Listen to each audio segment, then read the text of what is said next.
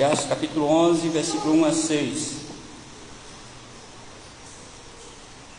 Diz assim a palavra do Senhor: Lança o teu pão sobre as águas, porque depois de muitos dias o acharás.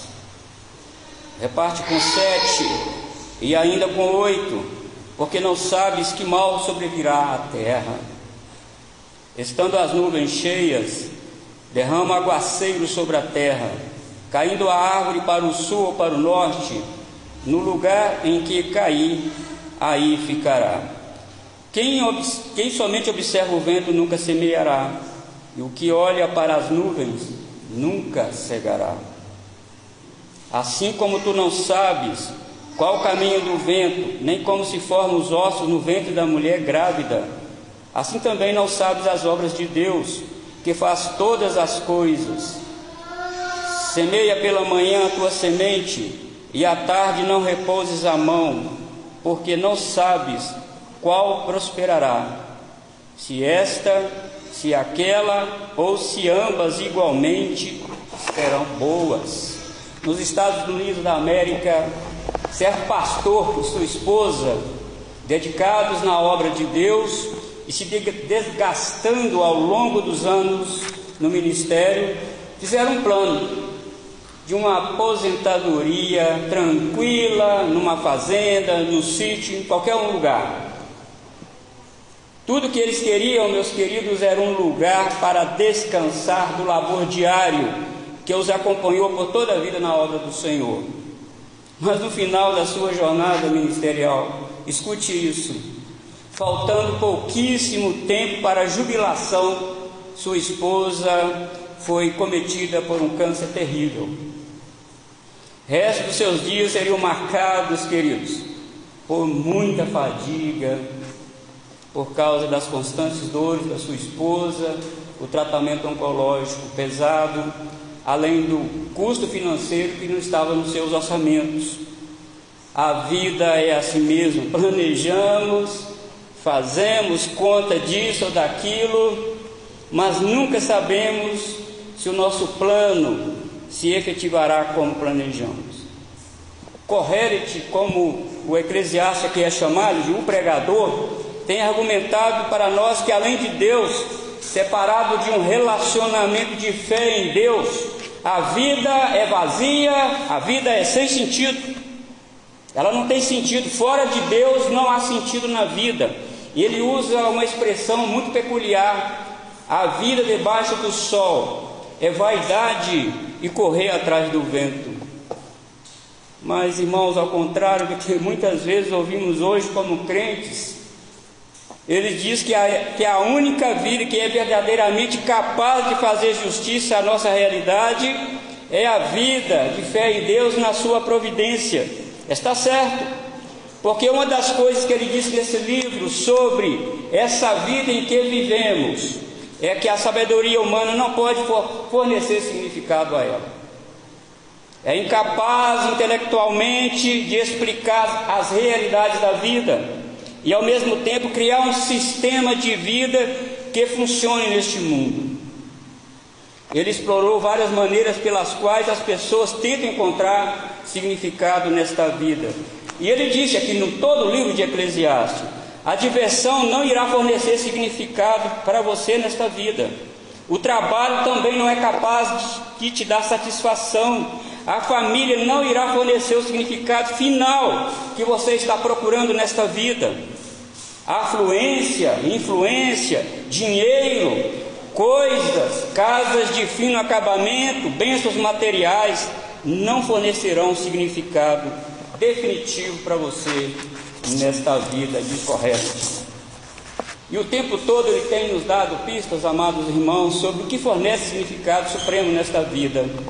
A primeira, maior e mais longa dica que ele nos deu encontramos no capítulo 3 deste livro de Eclesiastes.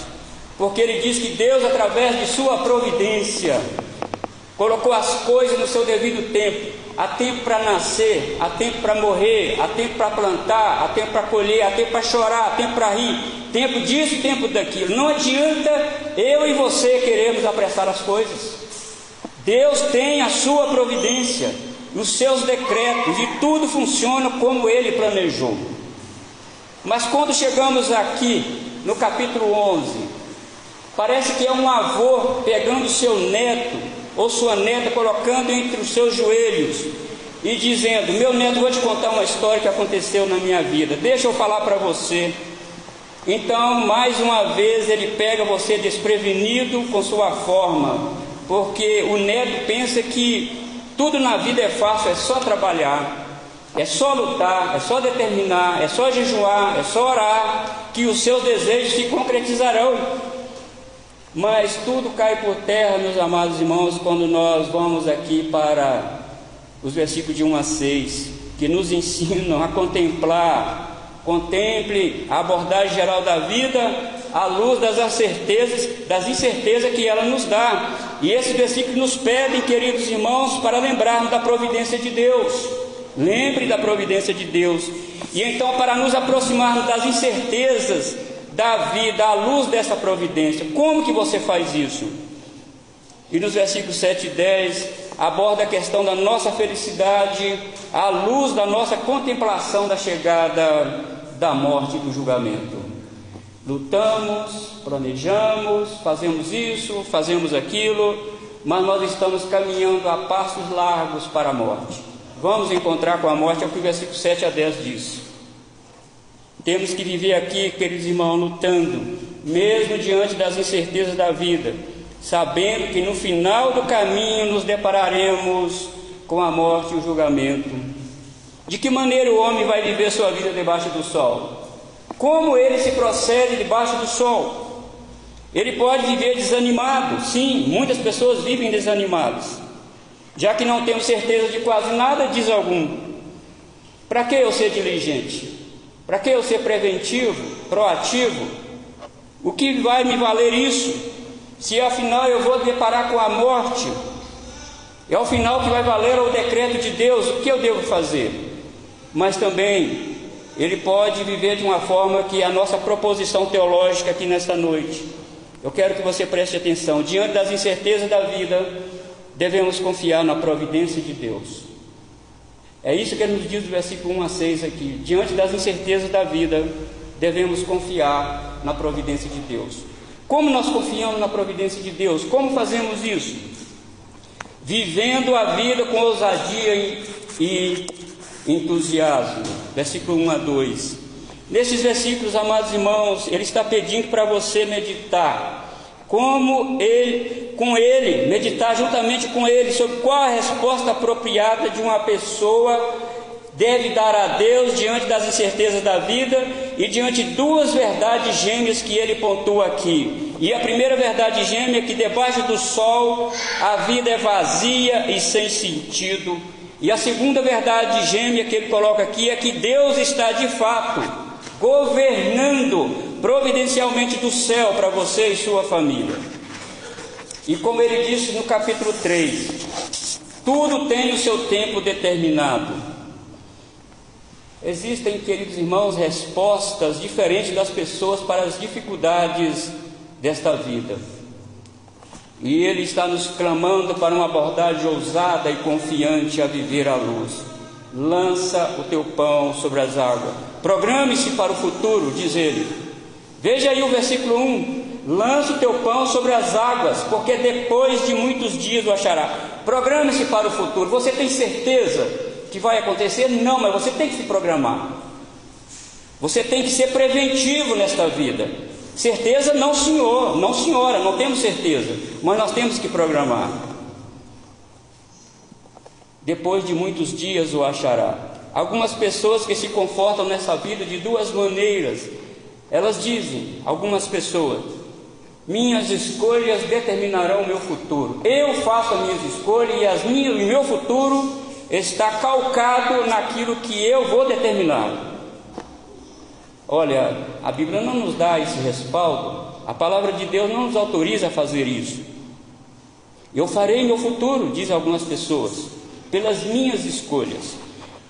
Quando se age assim, queridos irmãos, em última instância estão dizendo que Deus não sabe o futuro, nem o que é bom para você. O homem sabe e Deus não sabe. Quando essas pessoas dizem isso, E a segunda maneira que muitas pessoas vivem debaixo do sol é: não vou fazer nada, deixa tudo com Deus. Se já está tudo decretado, tudo determinado, então não vou fazer nada.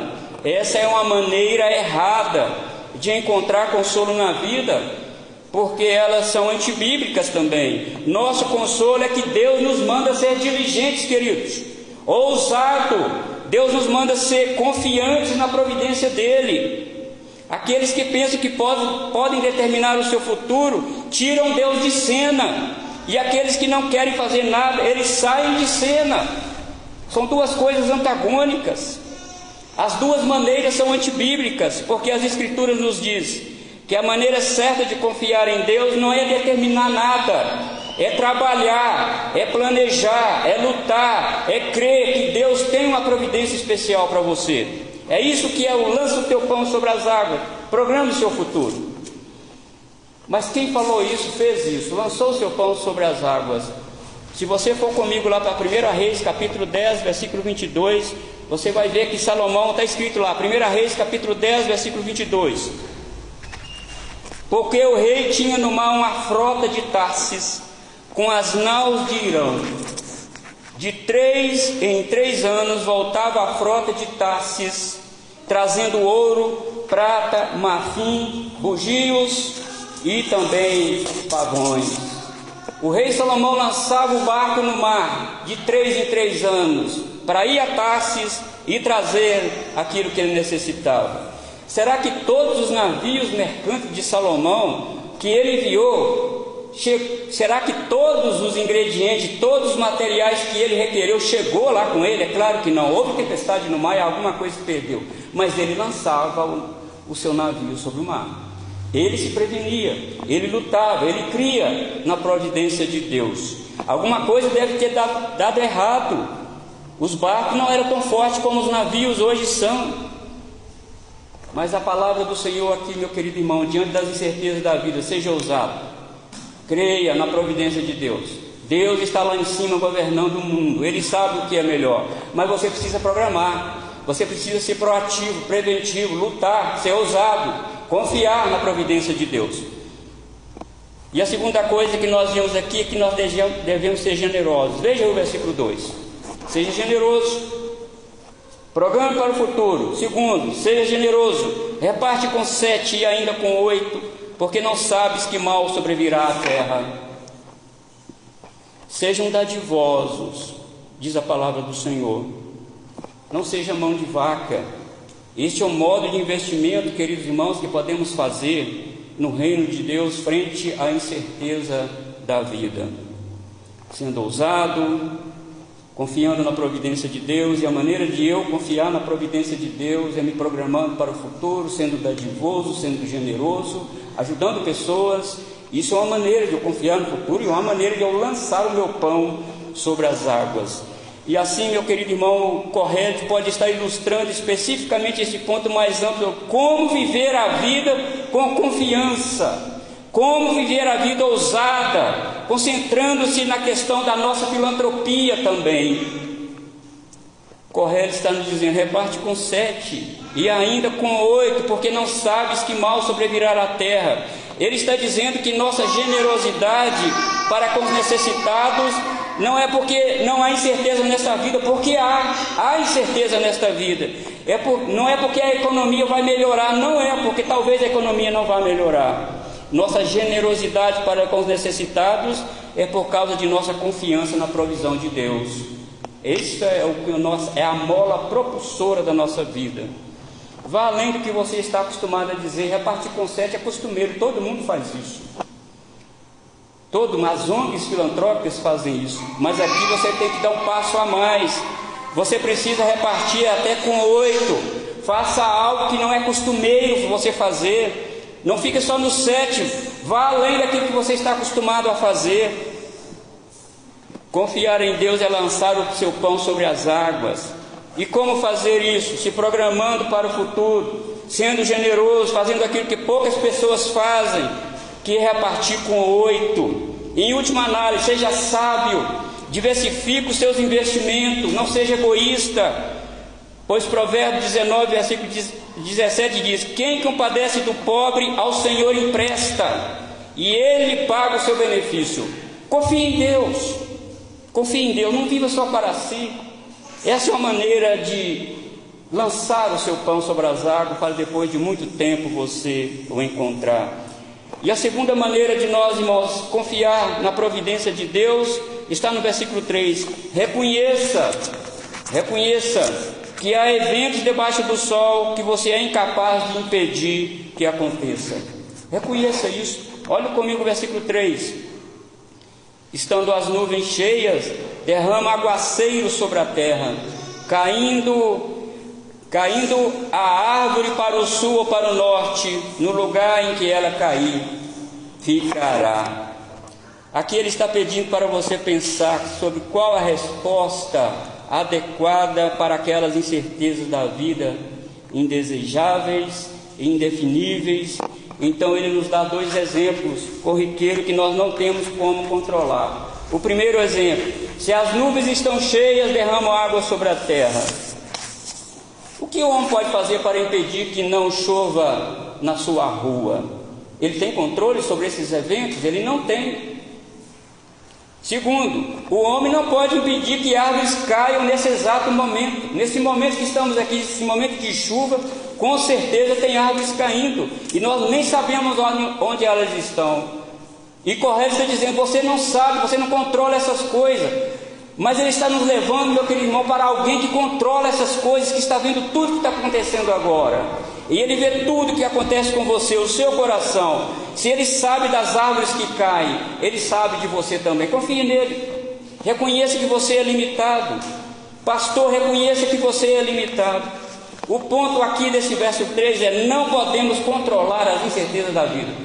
Os problemas da vida, os percalços da vida vão acontecer e você não pode controlar.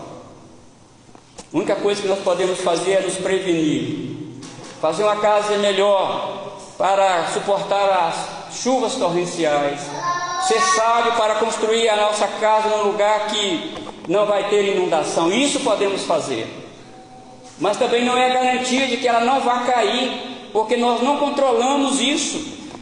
Se não podemos, irmãos, controlar as dificuldades da vida, então qual é a resposta que Correte nos dá? Devemos contemplar. Contemple com confiança o fato de que não estamos no controle de nada nessa vida. E portanto, meu querido irmão, se conforte. O nosso conforto não é ganhando controle. O nosso conforto não é controlando as coisas. O nosso conforto é confiar em quem controla. Deus controla. Deus sabe. Deus tem o poder. Você lembra de Jesus que ele mandou o mar se aquietar e o vento também ficar quieto? Ele controla, nós não controlamos. E aqui Correlet nos leva para essa confiança em Deus. Nós não sabemos o que acontecerá no mundo pós-pandemia, mas nós sabemos que Deus está, está no controle de todas as coisas, Ele sabe o que vai acontecer. E Ele já tem uma resposta para você, uma saída para você. A única coisa que você tem que fazer é lança o teu pão sobre as águas. Confie nele. Se eu não posso controlar, diz, tem uma oração de São Francisco de Assis, que eu quero recitá-la aqui para você. Oração de São Francisco de Assis: Senhor, conceda-me a serenidade para aceitar as coisas que não posso mudar, a coragem de mudar as coisas que posso e a sabedoria de saber a diferença entre ambas. Isso não está longe de Eclesiastes capítulo 11, versículo 6. Você percebe que você e eu somos limitados? Nós não sabemos se vai chover, vai chover. Se a água vai cair, vai cair. Nós não controlamos essas coisas. E a terceira aqui, meus queridos irmãos, versículo 4 a 6. Faça tudo o que é possível fazer. Versículo 4 a 6. Sentar-se e pensar nas incertezas da vida não vai realizar nada. Não vai. E como eu faço tudo o que é possível fazer? Veja o versículo 4. Não fique paralisado diante das incertezas da vida. Olha o versículo 4: Quem somente observa o vento nunca semeará, nunca. E o que olha para as nuvens nunca cegará. Essa não é uma maneira, letargia não é uma maneira de confiar em Deus. Indolência não é uma maneira de confiar em Deus. Ficar olhando as dificuldades da vida também não é uma maneira de confiar em Deus. Ficar paralisado, não.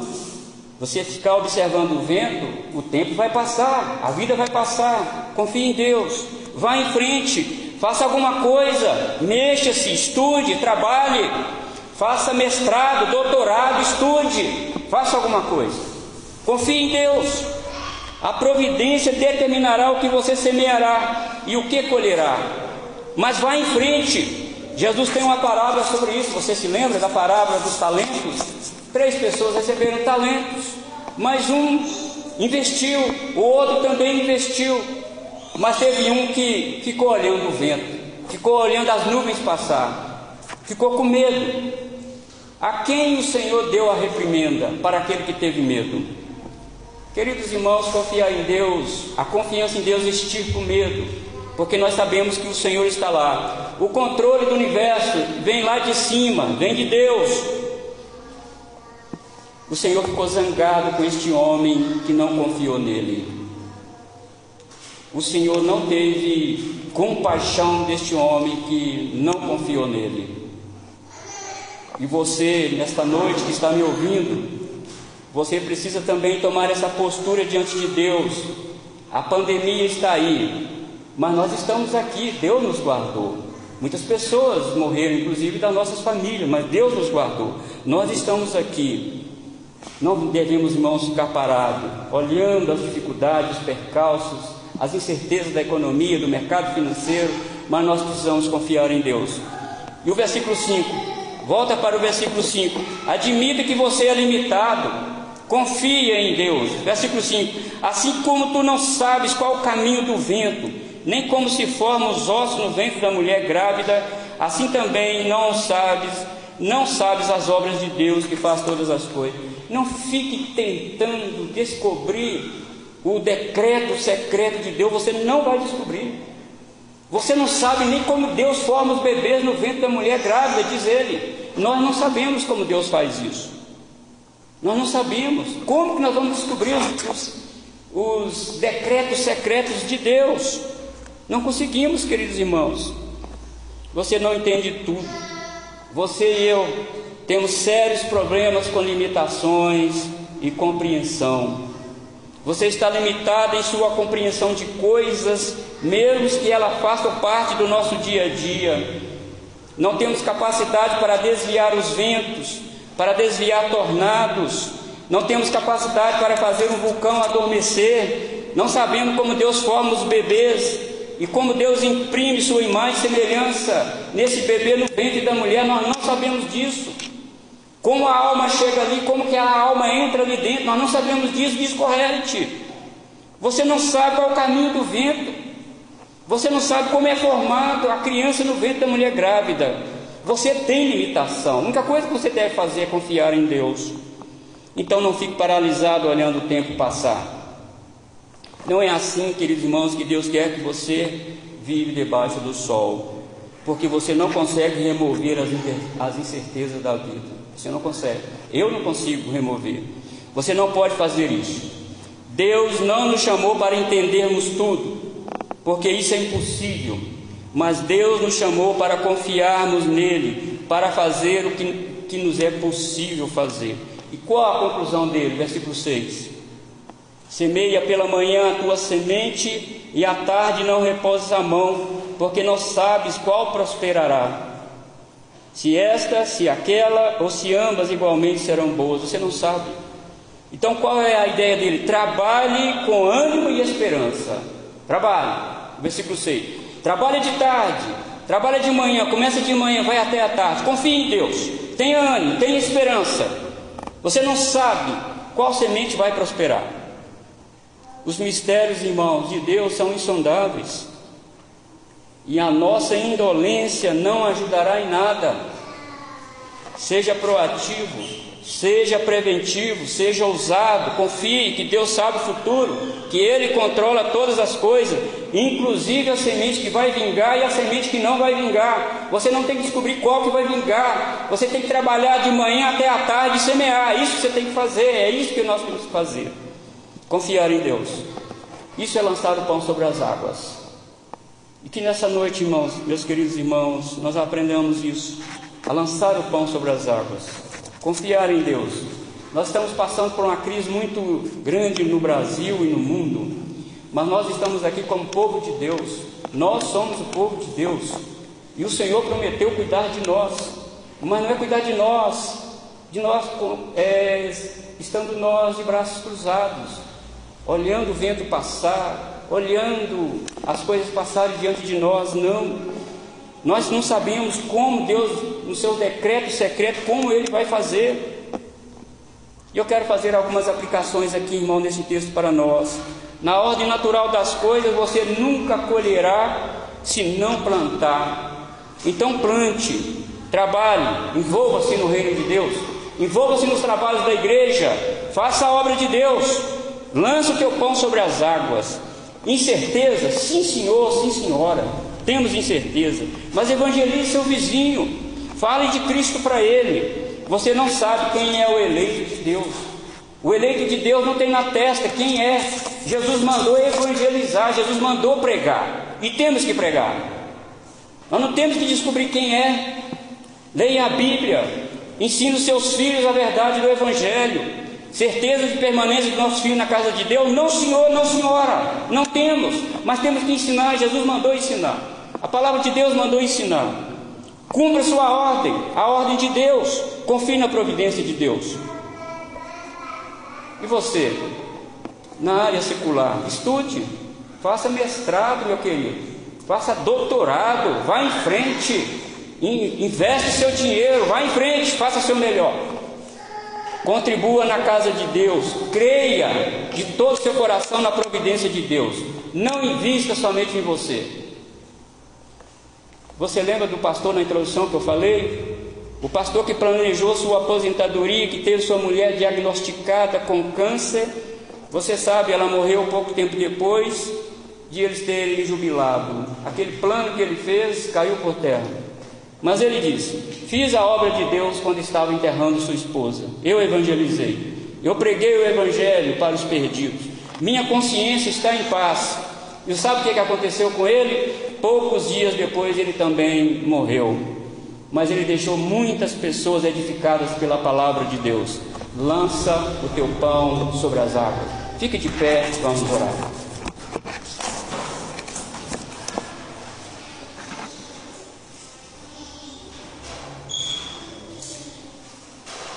Qual é o seu medo? Qual é o seu medo, as suas incertezas que você tem?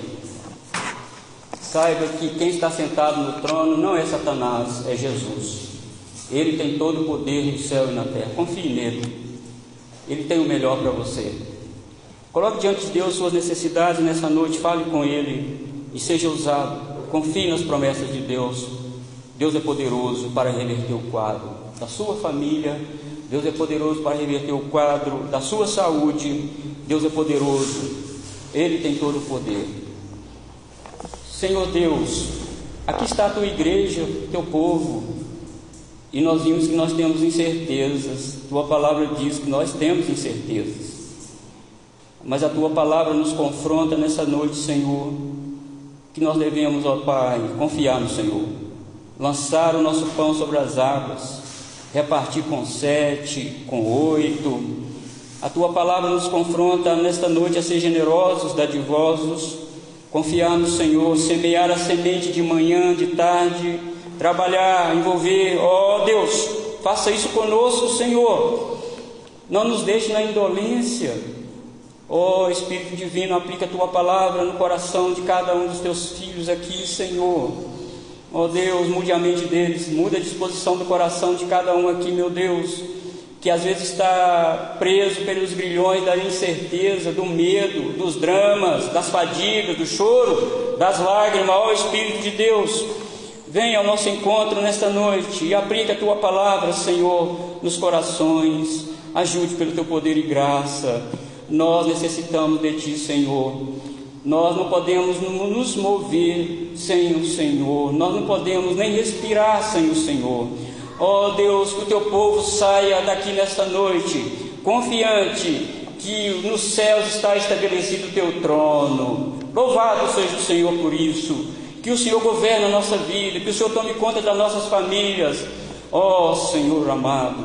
E diante de, deste quadro tão terrível, ó Deus, de doenças, de problemas, de percalços, de incertezas, nós colocamos, ó Deus, diante do teu altar nesta noite a nossa irmãzinha Helena, Senhor, filho da irmã Alda, do Renato, ó Deus, ajude aquela criancinha, Senhor, ajude ela, restaura a sua saúde, dê força aos seus pais, Ó oh, Deus amado, ser com eles, Pai, para a tua glória, para o teu louvor. Não somente ela, Senhor, mas todos aqueles que estão enfermos, doentes, passando por problemas, até mesmo dentro da igreja, filhos desviados, ó oh, Senhor, traga para a tua casa, ajude, quebra os milhões de Satanás, quebra os milhões do inferno, ó Deus. O Senhor tem poder para fazer isso. Nós cremos, ó Deus, na tua graça poderosa, no teu poder que controla todas as coisas. Nós oramos, ó Deus, no doce e amável nome de Cristo Jesus, o nosso Senhor e o nosso Redentor.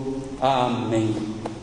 Vamos, irmãos, que a graça do Senhor Jesus Cristo, o amor de Deus, o nosso Pai, as ternas consolações do Espírito Santo, seja com todo o povo de Deus espalhado sobre